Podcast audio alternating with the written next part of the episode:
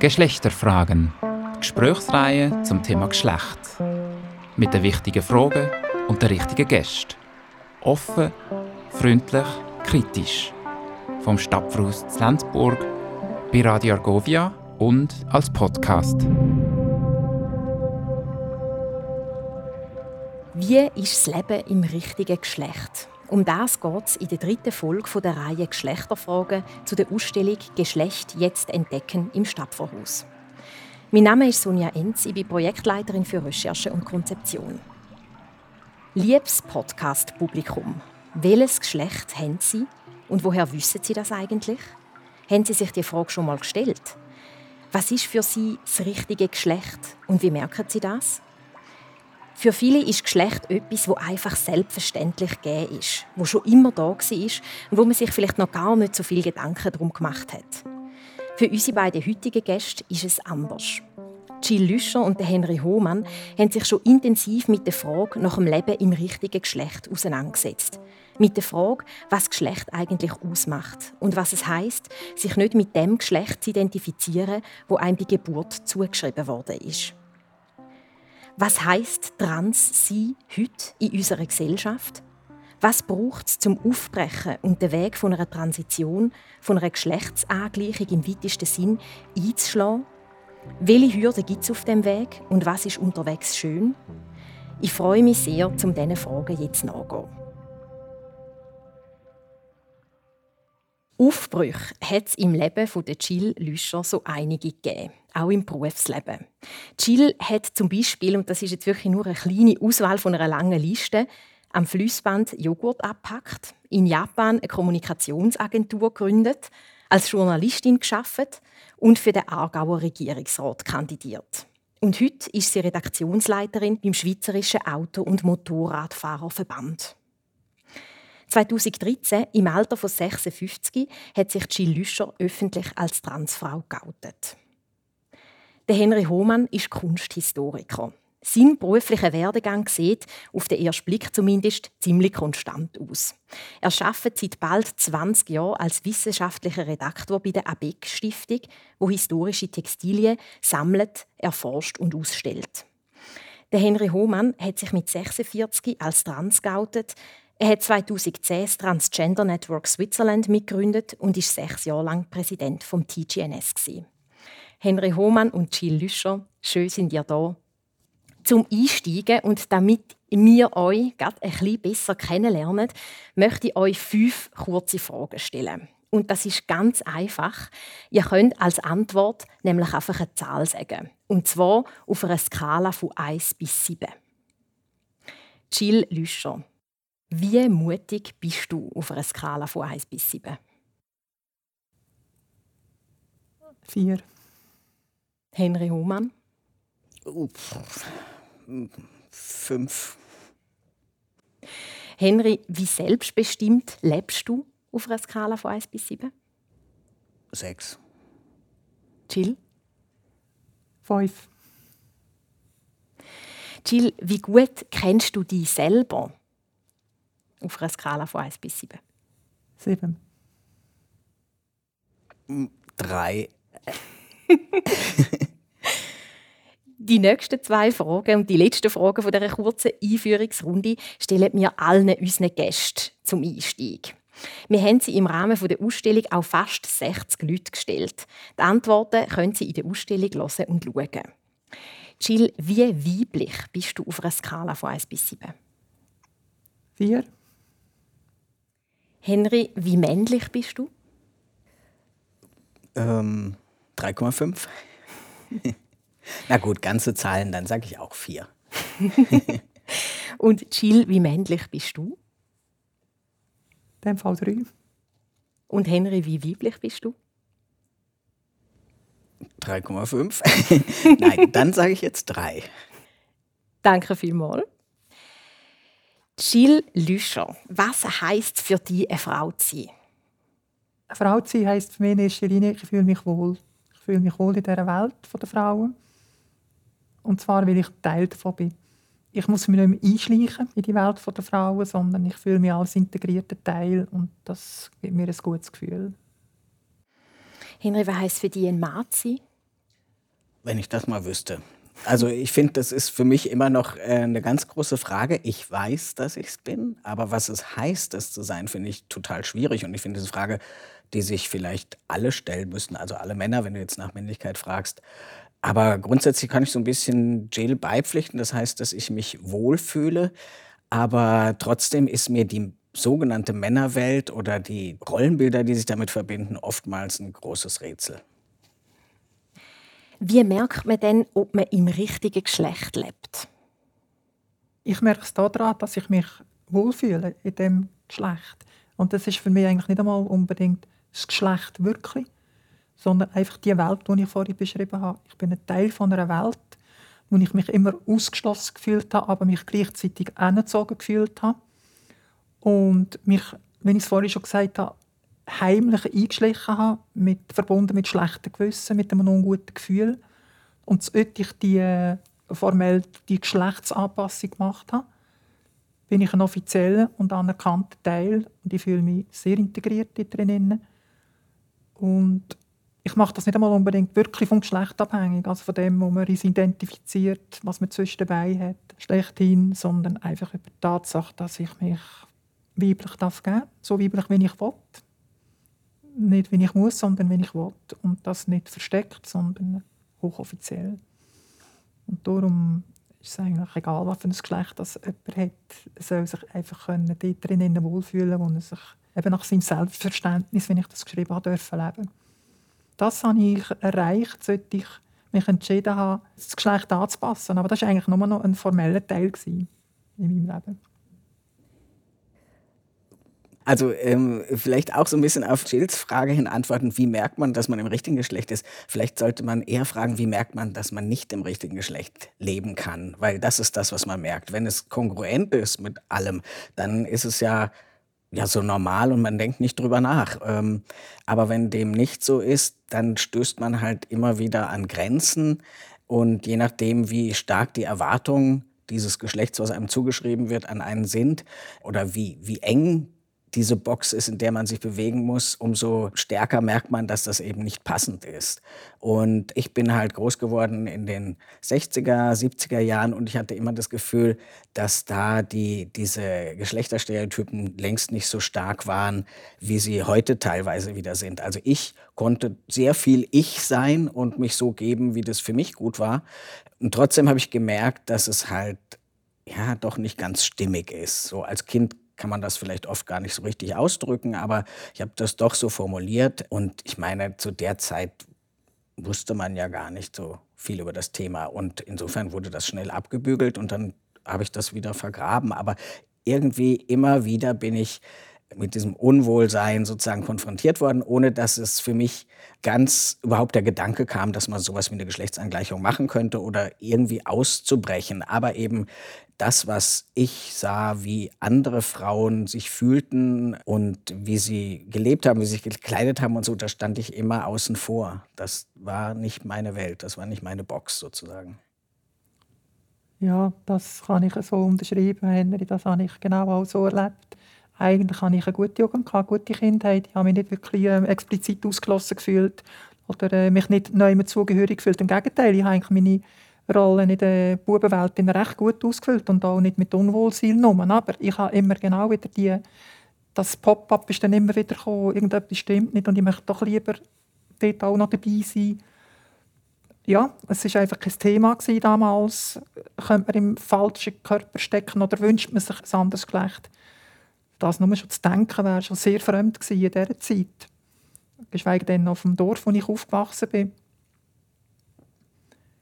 Und ich muss auch sagen, ich grundsätzlich habe ich die Zeit, wo ich als Bub, Mann, jugendlicher Mann gelebt habe, ich würde sagen, drei Viertel davon sind völlig okay gewesen. Aber das andere Viertel ist einfach immer mehr an die Oberfläche gedrängt. Chill, sage ich einfach heute. Chill hat immer mehr gepocht. Du, ich möchte auch ein bisschen mehr Raum haben, immer ein bisschen mehr Platz. Und das hat sich verdichtet mit jedem Jahr, als ich älter geworden bin. Hat es einen Moment gegeben, wo ihr gemerkt habt, jetzt möchte ich dem Gefühl Raum geben, möchte ich, dem, möchte ich den Weg eigentlich losschreiten? Also ich habe das bis, ich habe darum auch erst mit 56, ich habe dem immer probiert zu widerstehen und ich habe auch dank dieser Rollen als Mann habe ich auch ein Leben geführt, das eigentlich sehr viele Privilegien hatte und die haben mich dann quasi wirklich gekauft. Vielleicht kann ich sogar sagen, ich war fast ein bisschen prostituiert von dem Leben, das ich führen als Mann. Auch im wirtschaftlichen Sinne, zum Beispiel beruflich. Und die Vorteile haben halt vielleicht darum vorhin bei der Frage nach Mut, dass ich gesagt habe, das 3 habe ich glaube gesagt, oder das 4, nicht so mutig, oder? Habe ich mich lieber in der sozialen, materiellen Sicherheit bewegt. Irgendwann ist es einfach nicht gegangen, weil man sich gleichzeitig ständig selbst verleugnet und gleichzeitig die Energie aufbringen, in einem Doppelleben zu leben.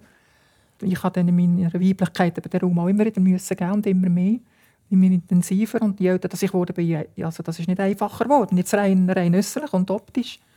Und das hat Energie gefressen. Und sehr viel Energie hat es auch gefressen, die Rollen als Mann müssen glaubhaft aufrechtzuerhalten. Weil je mehr dass man im anderen Geschlecht Platz gegeben hat, desto komischer ist man geworden in der anderen Rolle. Also ich habe viele Feedbacks bekommen nach dem Outing. Jetzt, habe, jetzt ist alles klar. Ich habe mir gedacht, du bist irgendwie komisch, du bist ein komischer Keib. Aber jetzt ist mir klar, warum, oder? Und ich habe dem Ganzen erst nachgegeben und ich wusste, also jetzt, jetzt mag ich die Energie nicht mehr aufbringen. Ich kann es einfach nicht mehr. Es war nicht eine Mutfrage, sondern eine Frage, wollte ich noch weiterleben? Und zwar in einer Lebensqualität, die nicht nur mir gefällt, sondern auch meinem Umfeld. Ja, genau. Irgendwann ist es wirklich eine Frage des Müssens und nicht ja. eben äh, wollen, fühlen, lieber sein, sondern man muss es einfach diesen Schritt gehen irgendwann. Ne? Also bei mir war das mit vier das erste Mal, ähm, dass ich das formuliert habe. Aber wie gesagt, damals hat das niemand so recht ernst genommen. Man hielt das für so eine Phase. Eben Tomboys gibt's und ich bin halt auch auf Bäume geklettert und so, obwohl ich sicher nicht das Klischee Transkind war, sondern ich habe auch was weiß ich, Mädchensachen gespielt oder neutrale Sachen eigentlich. Ich habe einfach gespielt. Also ich war ein Kind, fertig. Aber ähm, ich habe das dann halt wirklich so ein bisschen weggepackt, das Thema, und kann einfach sagen, dass ich so mit der Pubertät, das ist natürlich der große Einschnitt bei ganz vielen Transpersonen, dass halt dann sich der Körper einfach unwiederbringlich in eine Richtung entwickelt, die halt gerade das ist, was man nicht möchte, was es nicht sein darf. Da hatte ich wirklich glaube, so schon eine Krise in, in dem Alter und habe mich sehr, sehr zurückgezogen. Aber trotzdem, auch danach kann ich sagen, ähm, dass ich immer sehr neutral war. Weder die weibliche Rolle wirklich in dem Sinne ausgefüllt habe, wie vielleicht viele das erwarten würden, noch die männliche natürlich auch nicht, äh, sondern ich war auf einer gewissen Weise neutral. Heute würde man vielleicht auch sagen, nicht binär, obwohl ich das nicht so benannt hätte, weil diesen Begriff gab es vielleicht damals noch gar nicht und ich das ja auch nicht so bewusst gemacht habe als Identität, nicht binär zu sein, sondern ich war einfach so dazwischen.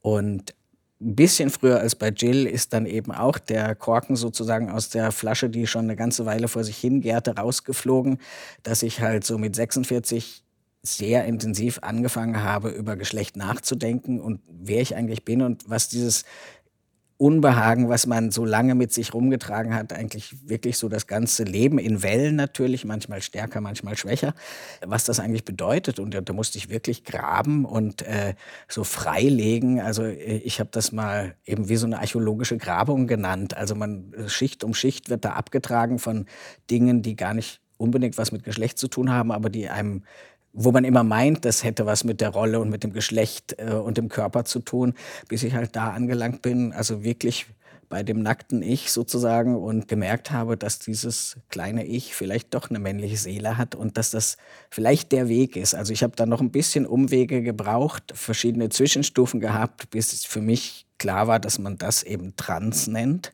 und das ich da weitere Schritte gehen werde. Aber das, das war nochmal von diesen, also mit 46 war so der erste Anstoß, aber das war dann noch so ein etwas längerer Prozess. Leute, die mich begleitet haben, haben gesagt, ich hätte das im Eilzugtempo gemacht. Also für mich war es natürlich total langsam. Das ist so, wenn man einmal die Erkenntnis hat, dann wird vieles so klar und dann muss es raus und dann, dann will man sich outen und dann will man diesen Weg gehen, dass man nicht mehr gebremst werden kann sozusagen. Insofern so zwei Jahre später ist es dann so, äh, habe ich mich wirklich auch namentlich im Beruf geoutet und dann ging das halt so seinen Weg. Vielleicht Kurz zur Klärung, das schöne Bild von dem Ich, wo da irgendwo tief drin ist, das würde man sagen, ist Geschlechtsidentität. Und wenn die nicht übereinstimmt mit dem Geschlecht, wo einem zugeschrieben wird, nach oder noch vor der Geburt, dann redet man von Trans. Genau, ja. Eben die Geschlechtsidentität, das ist ja ein Teil von dem, was wir alles Geschlecht nennen. Geschlecht ist ja auch nicht eindimensional. Eben vorhin Jill hat gesagt, was man zwischen den Beinen hat, sondern das ist ja ganz viel. Das hat äh, mit Körper zu tun. Das hat äh, mit der Biologie zu tun und es hat eben auch etwas mit dem Gehirn zu tun. Und die Geschlechtsidentität ist im Gehirn angesiedelt und insofern ist das Gehirn auch in einer gewissen Weise ein Geschlechtsorgan, weil es eben mitbestimmt über das, was wir sind und als was wir uns sehen und was unser Geschlecht ist. Das finde ich, das, ja, das ist wichtig, das nochmal zu betonen, dass ähm, für Transmenschen das Wissen, das innere Wissen oder das kleine Ich oder wie man es nennen will, ähm, das Entscheidende ist über das, welches Geschlecht wir fühlen, also wer wir sind. Und es ist eben nicht nur, nicht nur so ein Ich wäre lieber, sondern wirklich das Wissen. Das ist ganz entscheidend und das muss man sich auch klar machen, weil ähm, das Transsein wird von außen sehr oft angezweifelt, vor allem nach dem Coming Out, dass viele Leute sagen, ja, komm, bist du sicher, bildest du dir wieder ein. Letzte Woche wolltest du noch das machen und nächste Woche das und jetzt bist du mal trans. Nein, so ist es nicht. Also es ist wirklich der Punkt, und wenn man das einmal formuliert hat, wenn man wirklich mal so ein Coming-out gehabt hat, dann hat man Türen geöffnet und da gibt es eigentlich keinen Weg, sondern nur weitere Türen, durch die man schreiten kann. Und die weiteren Türen ist das, das was man dann Transition nennt, der Weg, wo man dann vielleicht geht. Genau, also der Startpunkt ist irgendwo das innere Coming Out, also das Bewusstwerden, was mit einem ist. Und dann äußert man das eben anderen Menschen gegenüber. Das ist dann das eigentliche Coming Out. Und damit startet im Grunde die Transition, was ja nichts anderes heißt als der Übergang. Nur wohin man übergeht oder wie weit man geht, das ist ja sehr individuell. Auch das ist vielleicht wichtig zu wissen, dass halt Transsein nicht nur heißt von Frau zu Mann oder Mann zu Frau, sondern es gibt dazwischen ganz viele Möglichkeiten und darüber hinaus und auch Menschen, die sich gar nicht geschlechtlich empfinden. Also das ist ja ein ganz weites Spektrum, über das wir da reden. Ich habe immer gesagt, bei mir ist ähm, die Software in mir funktioniert auf meiner Hardware nicht wirklich. Sie läuft zwar, aber es gibt immer Abstürze. Oder? Und jetzt habe ich die Software eigentlich in Einklang. Meine Hardware habe ich eigentlich in Einklang gebracht mit meiner Software. Das mache ich immer die Metapher. Sehr schön. ja. Und was vielleicht auch noch wichtig ist fürs Verständnis, wenn ich es richtig verstanden habe, dass ähm, die Transition, dass das ganz unterschiedliche Schritte können sein. Also da kann zum Beispiel sein, dass man einen neuen Namen, neue Pronomen, den Geschlechtseintrag ändern möchte, ähm, dass man vielleicht auch äußerliche Veränderungen möchte, vielleicht andere Kleidung, andere Frisur, vielleicht auch Hormon oder vielleicht auch eine geschlechtsangleichende Operation. Aber das sind alles verschiedene Möglichkeiten. Es heißt nicht, dass das Coming Out zu all dem unbedingt muss führen. Nein, überhaupt nicht. Also das ist, glaube ich, auch sehr wichtig, das festzuhalten, dass Transition ganz viele Möglichkeiten umfasst. Du hast es eben genannt. Also von einfach mal was anderes anziehen, ein neuer Haarschnitt, äh, bis hin zu eben Operationen, die manche, aber eben nicht alle machen. Ganz wichtig, das ist wirklich ein großes Spektrum, wie man dieses Transsein ausdrücken kann oder wie man es leben kann. Ja, ich lebe es für mich eigentlich so, dass ich einfach genau so mich kleide, wenn ich jetzt Lust habe. Dass ich, das kann weiblich sein. Jetzt habe ich mir zum Beispiel jetzt heute mal bewusst weiblich angelegt. Aber ich kann auch gerade so gut sehr äh, Unisex mich bewegen, mit Jeans und T-Shirt, fühle ich mich gerade so wohl. Aber es ist nicht mehr mit dem, wenn ich jetzt zum Beispiel Unisex rumlaufe, also Jeans, T-Shirt, dann ist es nicht mehr irgendwie, weil ich mich unwohl fühle in einem typischen Mann-Outfit, sondern und darum das anlegen, aber eigentlich lieber noch weiblicher angelegt sein, sondern mich wirklich wohlfühlen drinnen. Und wenn ich mich so anlege, fühle ich mich eben auch wohl drinnen. Und das ist für mich eine Art von Transition gewesen, einfach dem freien Lauf zu lassen, der mir Lust macht. Und das ohne schlechtes Gewissen. Das war so eine, eine Mind-Transition, ganz wichtige für mich. Schminken am Morgen. Und nicht Angst haben, denke mir beim Schminken. Sieht es jemand, wenn ich rausgehe, dass ich geschminkt bin? Sie sollen es sehen, die Leute. Und wenn sie es nicht sehen, ist es mir auch egal. Und einfach das denken, mir ist das, was ich tue, richtig so und ich stehe dahinter. Das war für mich, das war für mich eine wichtige Transition. Gewesen letztendlich fast wichtiger als die Operation. Aber ich muss sagen, die ganzen Hormongeschichten sind eben auch schon, schon auch wichtig gewesen. Für mich in erster Linie darum damals, weil ich mir ein bisschen mehr versprochen habe davon, als nachher passiert ist. Körperlich, äußerlich. Aber im Nachhinein muss ich sagen, es war okay so, wie es war. Aber es hat mich unterstützt in diesem Weg, in dieser Entscheidung. Ich wollte jetzt nach meinem inneren Gefühl ich jetzt endlich leben. Mhm. Und eben, bis, also dass man das Gefühl hat, angekommen zu sein. Und egal wo das ist, eben, äh, wie gesagt, es ist nicht von diesen ganzen Faktoren abhängig, die wir jetzt aufgezählt haben, sondern dass man sich wohlfühlt im Körper, du hast es gesagt, Jill, und eben da ist, wo es für einen stimmt. Und da können ja immer noch Ecken und Kanten sein und man ist eben nicht der typische Mann, die typische Frau oder die typische non-binäre Person, die es sich gewiss gar nicht gibt, sondern einfach wirklich ein Mensch, der an seinem Ort ist, der sich gefunden hat. Und es ist so wichtig, weil das ist dann also ich, für mich kann ich sagen, das ist dann das pure Glück, wirklich das gefunden zu haben. Und ähm, eben nicht mehr, was ich über Jahre in dem Prozess dann auch hatte, dieses Unbehagen, dieses Nicht-Wissen, wer bin ich, warum ist das so, ähm, dieses Grübeln ähm, und eben überhaupt gefunden zu haben, worum es geht. Also jahrelang habe ich das nicht mit Geschlecht in Verbindung gebracht, warum ich einfach so anders bin als meine Schwestern oder so, sondern ähm, eben diesen, diesen inneren Prozess durchgemacht zu haben, ist sehr, sehr wichtig. Und der hat mich in ja eben wirklich auch in Tiefen blicken lassen von mir. Deshalb, wie gut kenne ich mich? Stufe 3 von 7, naja.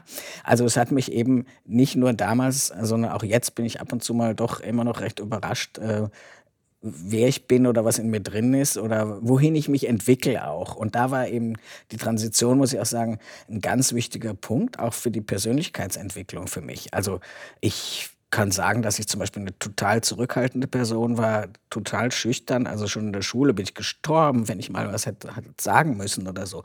Also wirklich total introvertiert so auch. Und ähm, das hat sich mit der Transition auch geändert. Also ich meine, es ist dann so, als ob man sich so entpackt ja, als ob dann alles so wie eine Blüte aufgeht und das Beste, hoffe ich doch jedenfalls, kommt dann so langsam zum Vorschein und, und man entwickelt sich mit dem Ganzen, weil man eben merkt, es wird immer besser, man fühlt sich wohler und, ähm, und das sind so Punkte, wo ich eigentlich sehr dankbar bin, dass ich das durchmachen konnte. Also äh, wenn ich mir jetzt vorstelle, ich wäre cis gewesen, also eben nicht eine Transperson und hätte eben nicht diesen Weg gemacht, äh, wäre ich vielleicht so der totale Langweiler und Spießer oder nein, eben Spießerin und Langweilerin gewesen und äh, wäre da so das Leben ge geschlappt mit Scheuklappen und so. Also ich habe so das Gefühl, ich habe jahrelang wie geschlafen, so in vielen Dingen. Also ähm, da zog alles so an mir vorbei und jetzt bin ich,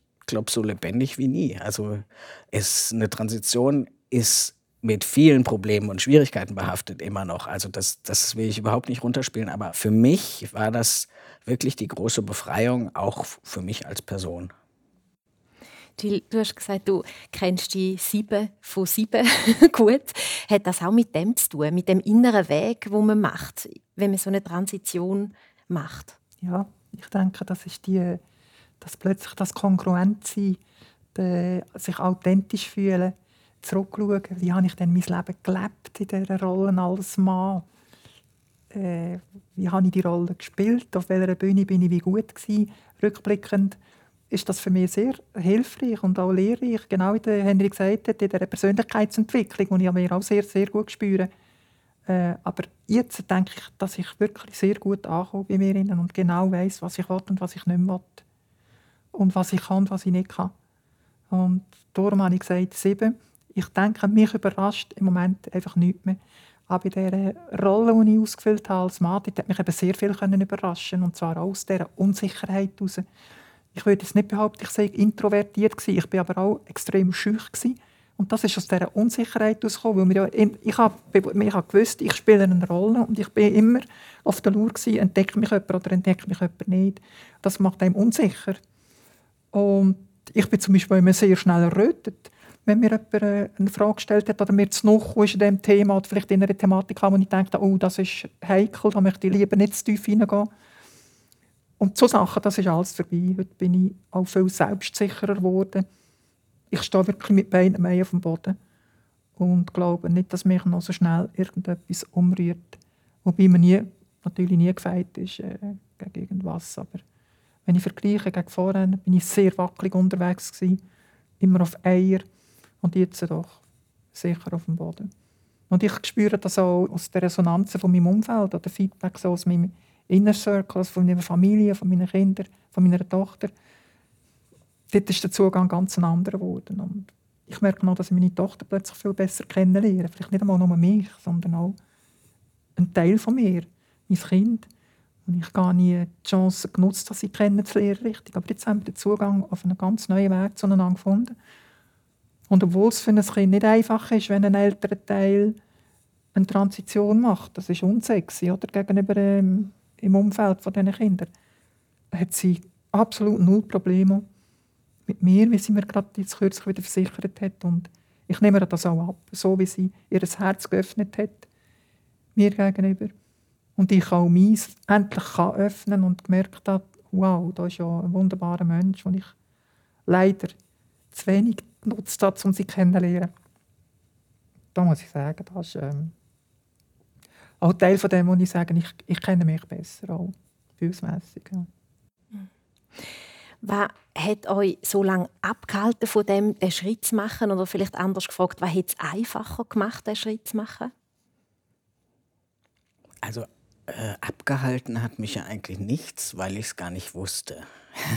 Also ähm, eben, weil ich es nicht benennen konnte. Und da muss ich jetzt auch sagen, dass für die Personen, die sich jetzt als trans outen, es äh, schon viel leichter ist, weil das Thema ist viel präsenter geworden. Aber also als ich 10, 20, 30, 40 war, war das eigentlich nicht so ein Thema. Aber eine wichtige Stütze waren natürlich Freunde und die Familie, die das also ja durchaus mit Überraschung, aber dann auch mit großer Unterstützung äh, begleitet haben.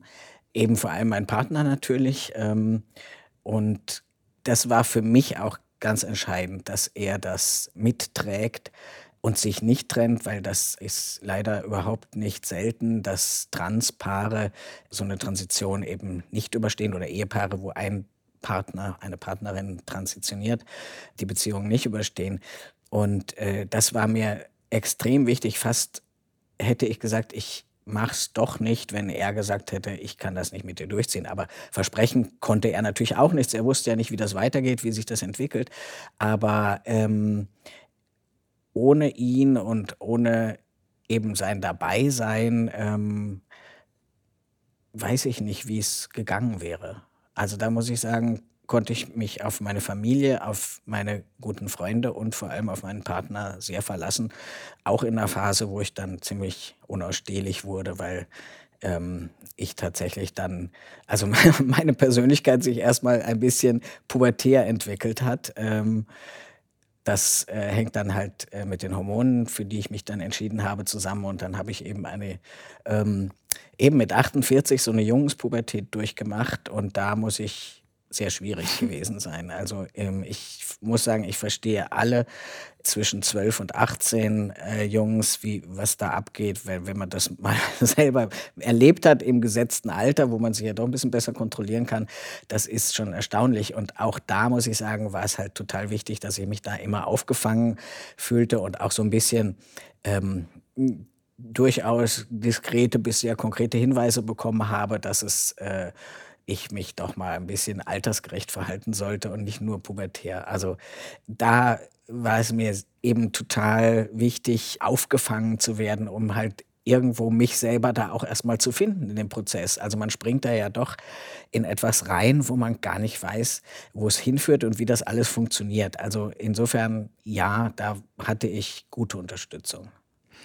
Jill, wie haben deine Angehörigen, dein Umfeld reagiert? Mein Umfeld hat äh, grossartig reagiert. Ich habe mich dann gefragt, warum habe ich, mein Gott, warum habe ich so lange gewartet? Mein Umfeld, leider haben meine Eltern nicht mehr zu meinem Umfeld gehört. Die sind relativ früh gestorben. Sie haben das nicht mehr äh, miterlebt.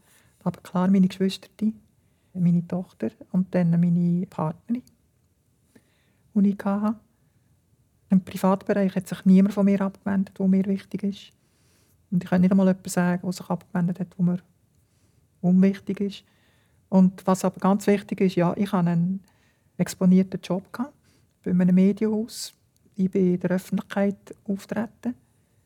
Und das Medienhaus ist in der Zentralschweiz. Das ist bekanntlich katholisch, katholischer Teil der Schweiz. Und dort hat es ärgste Bedenken gegeben, mehr von meiner Partnerin, dass sie gesagt hat, äh, das wird eine Katastrophe, du wirst den Job verlieren, das wird einen Shitstorm geben, du wirst mit Pauken und Trompeten zu deinem Job ausfliegen.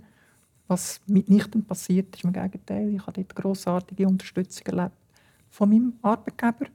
Wunderbare Unterstützung. Und auch aus dem Umfeld habe ich sehr viele Reaktionen bekommen, positive Briefe, Karten, E-Mails. Äh, sämtliche Geschäftsbeziehungen, die ich hatte, haben weiterhin funktioniert. Das hat mir sehr gut getan, einerseits. Es hat aber vor allem auch meiner Partnerin sehr gut getan. Das Gleiche hat sie auch erlebt mit den Nachbarn, mit unserem Freundeskreis. Sie hat eigentlich viel mehr Bedenken als ich. Dass sich dort Leute werden abwenden oder mit dem Finger auf uns zeigen oder ihren Kindern gegenüber, sie hat auch zwei Kinder, dass sie disst werden in der Schule. Das hat ihr eigentlich viel mehr Sorgen gemacht, als, ja, wie soll ich sagen, nicht, dass, sie hat sich auch Sorgen noch mehr gemacht, aber sie hat einfach Angst gehabt, dass unsere Welt zusammenbricht. Eine Welt, die schön war, wo wir uns zusammen aufgebaut haben. Und wunderbar war, dass jedes Mal, wenn es eine Begegnung gegeben hat oder ein Outing, eben bei den Kollegen, bei den Nachbarn, bei den Geschwistern, bei diesen Freunden, Gotti und so weiter, hat es immer wunderschöne Reaktionen gegeben. Und das hat mir gut getan, aber vor allem hat es meiner Partnerin gut getan. Und das hat mir wieder gut getan.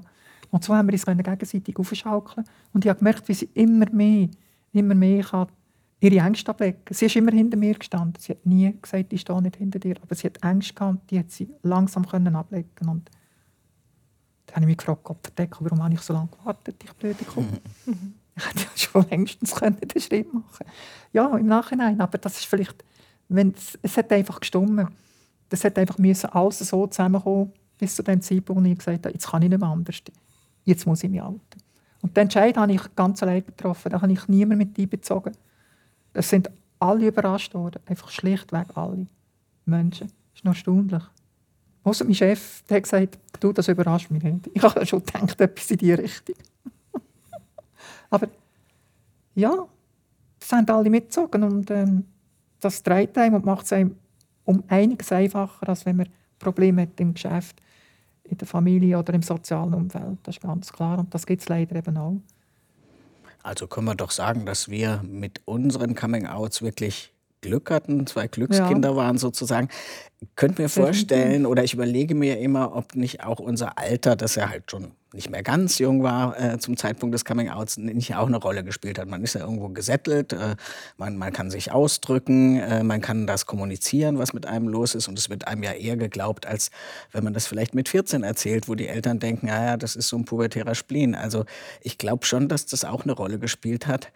Und wenn man mich fragt, ja, warum hast du das nicht schon früher gemacht? Also selbst wenn ich es konkret gewusst hätte, muss ich sagen, ja, ich meine, diese 46 Jahre, die ich in der Rolle als Frau gelebt habe, die waren ja nur auch nicht ganz schlimm so. Also ich, ich kann jetzt natürlich sagen, ich kenne beide Seiten, aber eigentlich kenne ich sie nicht wirklich, weil die weibliche Seite habe ich in dem Maße ja auch nie so mitbekommen, wie es typisch weiblich wäre, was auch immer das ist. Aber ein früheres Coming Out weiß ich gar nicht, ob das so gut gewesen wäre. Ich glaube, der Zeitpunkt war genau richtig für mich. Also ich war reif, ich war bereit dafür.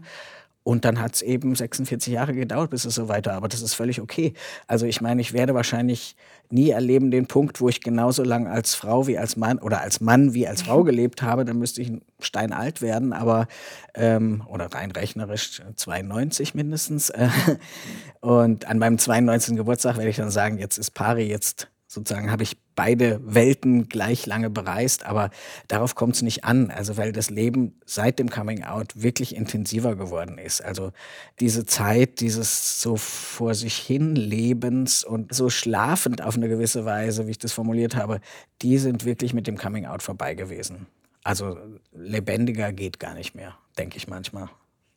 Aber, Henry, mit dem Stand, mit dem Wissen heute, und du könntest es relativ zurückdrehen, würdest du sagen, ich mache mein Outing früher, ich fange Hormonbehandlung früher an? Zum Beispiel, wenn du die Möglichkeit hättest, bevor die ganzen körperlichen Veränderungen eintreten. Du könntest, du, wüsst, du hast das Wissen jetzt, kannst zurückgehen, Würdest du dann auch sagen, nein, nein, ich warte jetzt noch 40 Jahre, weil dann bin ich, habe ich eine Reife? Und nein, das war, ich weiß es nicht. Also ähm, ich finde halt die Erfahrung, die ich auch als Frau gemacht habe oder in der Rolle als Frau, finde ich wertvoll, weil ich jetzt als Mann auf genau diese Erfahrung ganz anders zurückschauen kann. Also ich mhm. finde halt, zum Beispiel eben wirklich in der Rolle als Frau habe ich immer gedacht, Feminismus, das brauche ich doch nicht. Also ich, ich box mich durch, ich kriege meinen Job, das ist einfach eine Frage der Leistung. Inzwischen weiß ich, dass die äh, Sache eben vollkommen anders läuft. Und ich interessiere mich jetzt mehr für Feminismus oder Queerfeminismus als jemals in meinen Frauenjahren sozusagen. Und das hätte ich, wenn ich so früh transitioniert hätte, weiß ich nicht, ob ich so ein blöder Macho-Typ geworden wäre. Und das möchte ich auf keinen Fall sein. Also es ist natürlich Spekulation, wie das wäre, aber für mich muss ich sagen, so wie es jetzt gelaufen ist mit dem späteren Coming-out, ist es vollkommen okay für mich. Also mhm. das äh, hat mir meine Augen, glaube ich, mehr geöffnet, als wenn ich das so früh gemacht hätte, weil ich eben bestimmte Erfahrungen auch gemacht habe, eben auch wirklich Erfahrungen von Diskriminierung als Frau oder eben ganz viele Formen von Diskriminierung, die man erst sieht, wenn man in der Männerrolle ist, wenn du nämlich die Privilegien siehst, die du als Mann nach wie vor hast.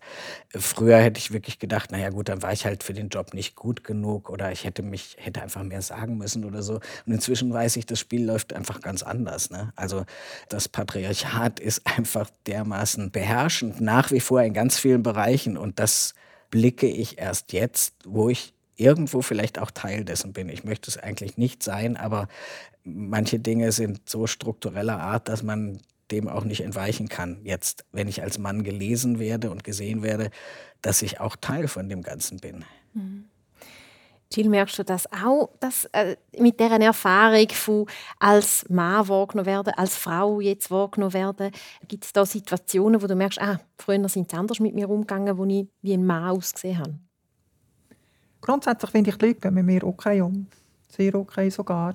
Aber meine Haltung gegenüber dem Umgang ist eben auch eine andere geworden. Und zwar als Mann bin ich permanent in einer Competition mit anderen Männern. Weil dort ist wirklich so, eine, so ein Leistungsdenken ist da. Also zumindest in der Welt, wo ich drin war.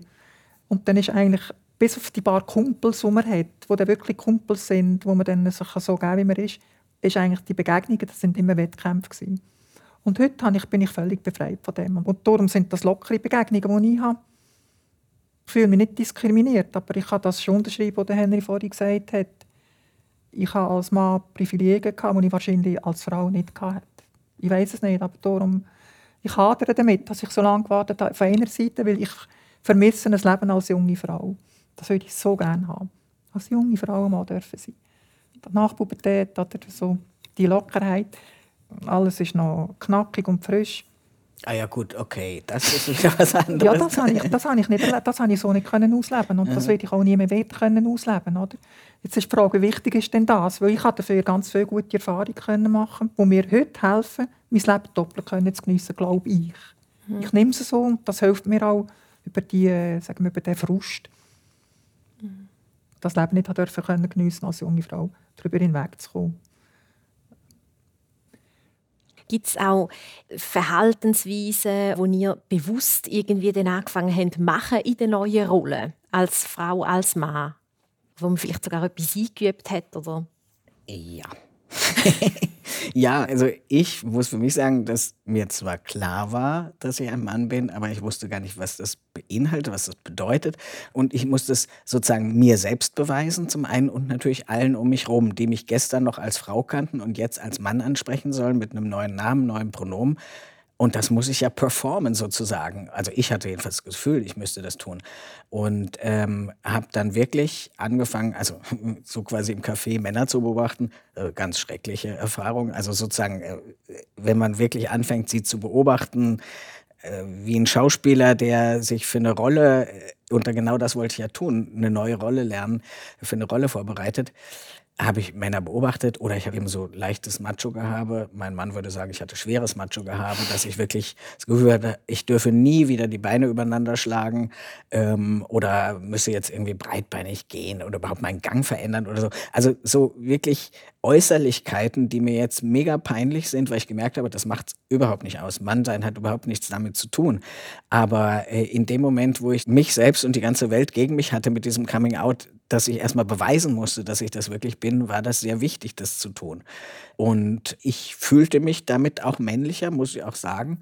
Wenn ich jetzt so Bilder angucke aus dieser Zeit, äh, Anfang der Transition, denke ich, oh mei, ja, also da ist noch viel gegangen so, ne? Aber ich war, ich stand so ein bisschen unter Spannung auch. Und ich muss sagen, jetzt ist mir das sehr egal. Also wirklich kann da sehr entspannt mit umgehen, was jetzt das Ganze heißt. Und ich habe auch nicht, was, was Jill geschildert hat, dieses männliche Konkurrenzgehabe, das habe ich nicht angenommen, außer im Sport, muss ich sagen, außer im Sport vielleicht so. Aber so im Berufsleben oder so in der Diskussion unbedingt was sagen wollen, auch wenn es der letzte Müll ist, Hauptsache man hat sich geäußert, hat das Bein gehoben sozusagen, das mache ich eigentlich wirklich nicht. Aber am Anfang war vor allem so Kleidung, Gestik, ähm, Haltung und so, das war enorm wichtig, sich da selbst eine Position erstmal zu erarbeiten. Das ist eine Phase, die ich von ganz vielen Transmenschen kenne, die eben ihre Rolle finden müssen auch. Und das lässt dann aber nach. Eben je, je, selbstbewusster man ist, je mehr man ankommt, merkt man, also Beine übereinander schlagen geht hervorragend, auch als Mann. Das hat schon auch bei mir, am Anfang war das wichtig, anders laufen. Ich hatte einen guten Coach, gehabt. sie war ein Mitglied vom Team, das ich führen durfte, damals, in dieser Stelle, die ich hatte. Und sie hat einmal gesagt, so Jill, jetzt musst du mal anders lernen laufen immer wenn du im Gang zum Lifthaus kommst, habe ich gehört, oh, jetzt kommt der Chef. Und wir wollen jetzt nicht mehr einen Chef hören, sondern unsere neue Chefin. Und das muss anders. Jetzt sie mit mir einen Sonderjob Kürzli gemacht. Wie läuft man anders? Aber mit der Zeit, glaube ich, tut man sich das einverleiden. Also ich glaube nicht, dass ich heute noch den männlichen Gang habe, ohne dass ich mich anstrengen dazu. Vielleicht natürlich auch mit der Stimme, logischerweise. Die am Anfang habe ich auf die noch nicht grossen Wert gelegt, aber mittlerweile ist die ja auch dort, wo sie muss. Aber hast du den Eindruck, dass die Ansprüche an Transfrauen im Grunde höher sind, was sozusagen das Vermitteln der Geschlechterrolle angeht, als für Transmänner? Ja, das habe ich, ja. Denke ich auch. also ich meine, ja, es ist ja wirklich so gesellschaftlich, Frauen mhm. sollen dies und das und ja. was sie machen, ist eigentlich falsch. Also, aber trotzdem gibt es eben Vorgaben, was weiblich zu sein hat und so und das zu übernehmen und zu lernen irgendwo auch, ist äh, bei Männern ist es irgendwie egal. Ne? Also ja, vielleicht nicht ganz, mhm. aber man kann das irgendwie entspannter angehen, finde ich. Äußerlichkeiten spielen nicht so eine große Rolle zum Beispiel. Ne? Also früher habe ich mich zum Beispiel als Frau irgendwie ja, neutral bis schlampig angezogen. Ähm, und jetzt muss ich sagen, dass ich Mode durchaus interessant finde und zu mhm. meinem Bedauern feststelle, dass Männermode oft unendlich langweilig ist. Also der Modemarkt ist eben zu 80 Prozent für Frauen gemacht und für Männer gibt es da nicht mehr so viel. Also das finde ich zum Beispiel sehr schade. Das, daran habe ich jetzt Freude, daran hatte ich früher nie Freude. Dann mach doch das Label spannende ja, genau. Männermode. Henry's Fashion. Ja, bei Henry. Henry Line. Ja, ja, das wäre noch was. Das war cool, Henry. Nee, nee. Aber eben, ich glaube wirklich, dass für Transfrauen das ein anderer Prozess nochmal ist oder für Transweiblichkeiten äh, diese Weiblichkeit eben auch ausdrücken zu müssen. Mhm. Eben muss man auch sagen, mit einem Körper, der halt oft größer und breiter ist, also mhm. wo es eh auch ein bisschen schwieriger ist, dass das, was die Gesellschaft von der Frau erwartet, zart und nett und fein zu sein, dann umzusetzen. Ich finde, das ist eine ganz schön große Herausforderung.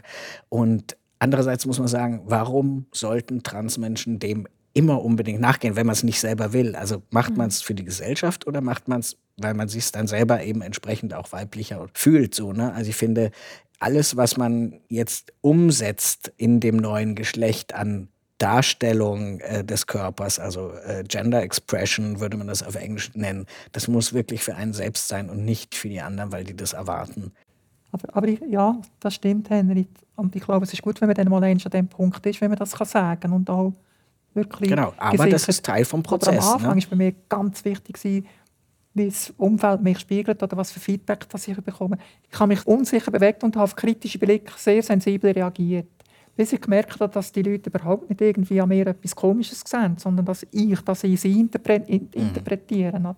Mhm. Ich hatte dann auch das Gefühl, ich müsste da jenste 100'000 Operationen machen, noch zum Gesichtsfeminisierung und weiss ich was alles, aber es ist gar nicht nötig. Es sind ein paar Transplantationen gelangt, zum Beispiel. zum Aber und, das, das und ich- letztendlich ist es- kommt es darauf an, wie fühle ich mich in mir. Genau. Und diese Sicherheit muss man erstmal erlangen. Also Die dieses, erlangen, ja. dieses mit der Unsicherheit, das kenne ich auch, das habe ich ja so ein bisschen beschrieben, dass man halt da ähm, versucht, äh, besonders männlich zu wirken, eigentlich um die eigene Unsicherheit zu überspielen. Äh, Mhm. Aber ich muss auch sagen, jetzt noch sind meine Antennen, glaube ich, stärker ausgefahren als bei anderen Leuten, weil das Thema natürlich immer noch in einem drin ist. Ja, wie wird man gesehen? Wie sieht man andere? Was mich früher nicht so interessiert hat, das ist eben jetzt einfach wirklich durch die viele Beschäftigung mit dem Thema also sei es im Aktivismus, wie auch jetzt persönlich in mein, mit meiner Geschichte, habe ich da wie so ein Außerirdischer immer so Gender-Antennen rausragen und versucht da zu interpretieren, was die Leute wollen, was sie in mir sehen. Und es ist tatsächlich so, man lässt sich manchmal auch ziemlich schnell verunsichern. Ein bisschen zu langer Blick, der gilt vielleicht irgendwas ganz anderem, aber anfangs vor allem hatte ich manchmal das Gefühl, die haben mich durchschaut. Also so wirklich so ein Gefühl, ich bin noch gar nicht richtig da, ich bin so im falschen Raum, ich bin in der falschen Box und die haben das erkannt. Völlig hirnrissig, weil wie gesagt, ich mache das ja nicht für diese Leute.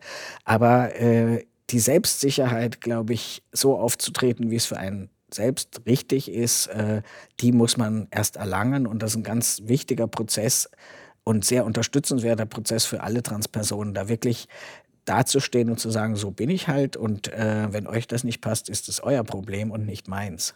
Und das ist sehr, sehr wichtig, dass nicht die Gesellschaft diktiert, wie Transmenschen zu sein haben, sondern die Transmenschen wirklich sagen müssen, ich bin da und ich bin eine Tatsache und das könnt ihr meinetwegen kritisieren, wir können auch diskutieren, aber ihr könnt es nicht in Frage stellen, dass ich so bin, wie ich bin.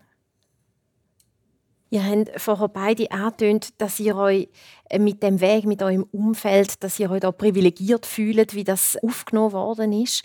Hat es auch Hindernisse gegeben während der Transition? Gesellschaftliche, politische Hindernisse?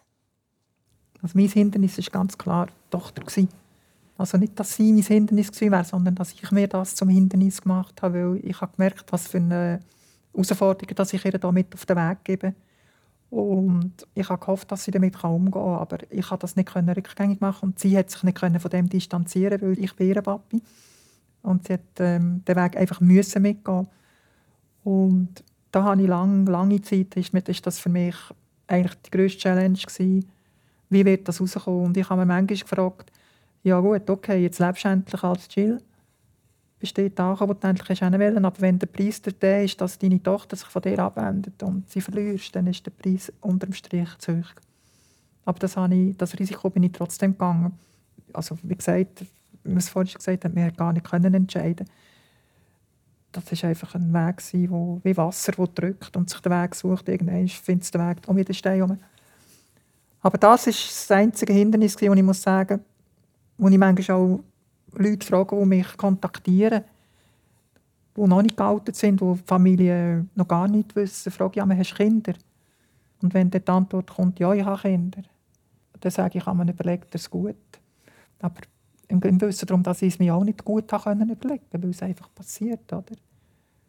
Die Menschen, die einfach an das Schicksal gekettet sind, auf Gedeih und Verderben, die mitzunehmen, das ist für mich ein ganz wichtiger Punkt. Und ich glaube, ich würde rückwirkend würde den gleichen Weg selbstverständlich wieder gehen, aber ich glaube, ich würde anders kommunizieren und würde meine Tochter anders mit ins Boot holen und auch meine Partnerin. Früher. Früher würde ich sie mitnehmen. Was hat denn dazu geführt, dass ihr es heute, wie du vorher gesagt hast, trotzdem so gut habt? Hat es da einen Wendepunkt gegeben oder was hat es gebraucht? es hat, es hat Raum und Zeit gebraucht. Für beide. Ich habe in meinem- auf meinem Weg in der Transition habe ich jedem Menschen so viel Raum und Zeit gegeben, wie er gebraucht hat, um mit dem Problem umzugehen, mit dem Weg von mir. Und es hat Leute gegeben, die sind relativ schnell bei mir gewesen, schnell in meinem Raum, noch. Und andere habe ich gemerkt, die brauchen einfach mehr Zeit. Die brauchen auch mehr Distanz. Die gehen vielleicht einmal zuerst weg. Aber sie, verlieren, sie gehen nicht aus der Umlaufbahn. Also sie verschwinden nicht im Weltall. Sie kommen wieder. Und meine Tochter war jetzt ein Mensch, der halt die Zeit wirklich gebraucht hat, um das zu verarbeiten. Aber wir haben es nie aus den Augen verloren. Und wir haben auch ganz viele Sachen aufarbeiten, die eigentlich vordergründig gar nicht mit dieser Transition zu tun hatten. Für mich schon klar, oder? aber eben die Nähe, die ich nicht eingegeben habe in der Kindheit von ihr, äh, dass ich in ihnen etwas projiziert habe, was ich eigentlich mich gemeint habe damit. Weiblichkeit habe ich gemacht. Das hat sie gespürt. Dass sie, dass sie, dass sie gemeint hat, sie werde ihrer Rolle nicht gerecht, was ich von ihr erwarte. Dabei habe ich das, bin ich das eigentlich gewesen. Ich bin mit meiner Rolle nicht zu Weg gekommen. Und das haben wir alles können aufarbeiten. Und je mehr dass wir das aufgearbeitet haben, je, mehr, je näher sind wir ins All gekommen. Und ich glaube, was für mich auch ganz wichtig ist, sie hat einen ganz tollen Freund. Ganz einen tollen Mann. Und ich habe ganz ein schlechtes Gewissen, dass ich meiner Tochter nicht der Vater sein der Mann. Ich habe mir gedacht, das Mädchen braucht einen Mann. Das klassische Rollenbild. Mutter, Vater, eine Frau, ein Mann. Das mag jetzt absolut absurd tönen, aber da habe ich mir große Vorwürfe gemacht, dass ich das nicht war. Und jetzt, als ich sehe, was sie für einen tollen Freund hat, denke ich, ja, er entlastet mich von dem. Wir haben auch über das geredet und sie hat gesagt, Papi, was erzählst du für einen Mist? Du bist für mich ein super Papi und du musst überhaupt nicht kompensieren. Und klar habe ich einen tollen Freund, aber das hat nichts mit dem zu tun. Und da muss ich auch, merke ich wieder, wenn ich plötzlich wieder in die Welt hineinkomme von dem Binären, oder? Und ausgerechnet ich bin überhaupt nicht in diesen binären Schemata, die man hat, in diesen Zwischentönen. Aber meine Tochter hat mir da viel geholfen, auch zu mir zu finden. Und ich glaube, ich habe ihr auch viel geholfen, dass wir zueinander gefunden haben. Also zusammenfassend das Happy End. Vielleicht gleich zum nochmal kurz auf die Frage zurückkommen, was für Hindernisse gesellschaftlich noch gibt, wo man könnte, müsste aus dem Weg räumen, Henry, deiner Meinung nach? Naja, jede Menge. Eben, wir haben ja jetzt viel sozusagen über die persönlichen Sachen gesprochen und das ist auch gut und richtig. Also auch zwei Geschichten zu erzählen, die ja eigentlich wirklich gut gelaufen sind. Aber das ist nicht immer und überall der Normalfall. Also grundsätzlich kann man sagen, dass in der Schweiz die gesellschaftliche Situation wirklich nicht so schlecht ist für Transmenschen im Vergleich zu anderen Ländern. Und trotzdem gibt es noch ganz viele Hindernisse struktureller Art von der Ansprache, zum Beispiel wenn es, wenn es um Formulare geht, da werden nicht-binäre Menschen bis jetzt nur ganz selten mitgedacht zum Beispiel. Aber auch wenn man eben das amtliche Geschlecht im Pass, in der Idee ändern möchte, ist das immer noch sehr beschwerlich. Das sollte sich jetzt ändern dieses Jahr hoffentlich. Es ist ein neues Gesetz durchgekommen, das, ähm, das eben äh, nur noch eine Erklärung braucht, die man abgibt und nicht mehr wie bisher vor Gericht gehen muss. All das sind ja Aufwände, die Menschen auch ganz schön fordern und die in der Regel da wirklich Unterstützung und Hilfe brauchen. Das Thema Krankenkassen für diejenigen, die eben medizinische Maßnahmen wie Hormone oder Operationen brauchen, ist auch ein äh, großes Feld von Zurückweisungen, von keine Ahnung haben, von Ablehnen von Anträgen und so weiter. Also da ist ganz viel und natürlich gesellschaftlich. Also gesellschaftlich ist Transsein zum einen sehr präsent in den Medien. Seit ein paar Jahren ist es wirklich ein ganz großes Thema. Mittlerweile ist es aber auch so, dass das Pendel so ein bisschen zurückschlägt und auch die Gegenseite stärker wieder aufkommt und einfach sagt, Trans, das gibt es gar nicht, äh, das ist nicht die Norm, das sind Menschen, die sich was einbilden, die haben eine psychische Störung und eigentlich sind wir über diese Punkte schon lange hinweg, ähm, denn es ist ganz klar, Trans ist ein Teil von Geschlecht, dass Menschen trans oder cis oder intergeschlechtlich sind. Das gibt es und das ist unbestritten, aber es kommt jetzt immer mehr, dass halt diese Stimmen äh, mehr Gewicht bekommen und sich in die Diskussion wieder einschalten. Ähm, und das ist nicht nur in der Schweiz so, sondern in vielen Ländern äh, noch stärker fast als hier. Und ich denke, gerade was die gesellschaftliche Akzeptanz und Sichtbarkeit angeht, da geht auf jeden Fall immer noch mehr. Und eigentlich wäre es gut, wenn, wenn wir irgendwann an so einen Punkt kämen, wo halt ähm, dass eine Person trans ist oder eine Transvergangenheit hat oder wie man es nennen möchte, eigentlich nur noch so ein kleiner Teil des Lebenslaufs ist, aber entscheidend ist, was die Person heute ist, was sie macht, dass sie die neue Bundesrätin ist zum Beispiel, dass solche Sachen ganz normal, ein Wort, was ich auch nicht so gerne mag, weil es was mit Normen zu tun hat, aber ganz üblich ist, dass eben ein Teil der Menschheit anders geboren ist, als sie dann leben nach dem Coming Out und dass, äh, dass irgendwann Trans sowas ist, worüber man nicht mehr großartig sprechen müsste. Und, ähm, und eigentlich möchte ich noch eine, eine Lanze brechen für Transmenschen an sich, wie, also wie, ähm, wie bereichernd Transmenschen sind oder queere Menschen überhaupt. Aber jetzt mal, wir sprechen jetzt über Trans, wie bereichernd Transmenschen für eine Gesellschaft sein können. Also ähm, ich habe da so einen schönen Vergleich. Also Transmenschen sind für mich sozusagen wie vierblättrige Kleeblätter. Also wenn man eins findet, freut man sich. Wenn man eine Transperson kennenlernt, freut man sich. Man, man pflückt das, man hebt es auf, man legt es ins, äh, zwischen zwei Buchdeckel. Und es ist sozusagen ist ein Grund zur Freude, es ist was Seltenes und ein, eine schöne Begegnung, die man hat. Also es ist einfach was Besonderes, eine Transperson zu begegnen. Und vielleicht ist das dann anregend für Menschen, die noch nie einer Transperson begegnet sind, äh, da vielleicht auch den Kontakt zu suchen oder sich zu informieren, weil ich glaube, wir bieten mehr als nur, dass, dass wir irgendwie Opfer eines Systems sind oder von Geschlecht, starren Geschlechterkategorien, sondern wir sind wirklich Personen, wir sind Menschen, das hat Jill auch gesagt, und ähm, mit manchmal einem beschwerlichen Weg, aber eben irgendwann ist man angekommen und dann, finde ich, sind wir wie alle manchmal sogar noch langweiliger als die anderen. Was wünscht ihr euch für das Zusammenleben der Geschlechter in Zukunft? Ich wünsche mir einfach Frieden, friedliches Zusammenleben. Lasst Herz sprechen und dann spielt doch die Hardware einfach keine Rolle. Das ist so unwichtig. Hauptsache, man hat miteinander gut, man findet einander, man teilt miteinander.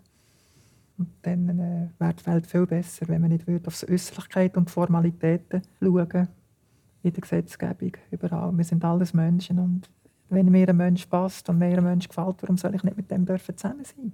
Einfach, weil er jetzt nicht das Geschlecht hat, das er laut Gesetz müsste haben. Da sind wir auch noch ziemlich im Mittelalter, wenn man sich das einmal so vor Augen führt. Oder? Mann, Mann, Frau, Mann, Frau, Frau oder alle, alle Zwischenfarben dazwischen. Was spielt es denn für Rolle?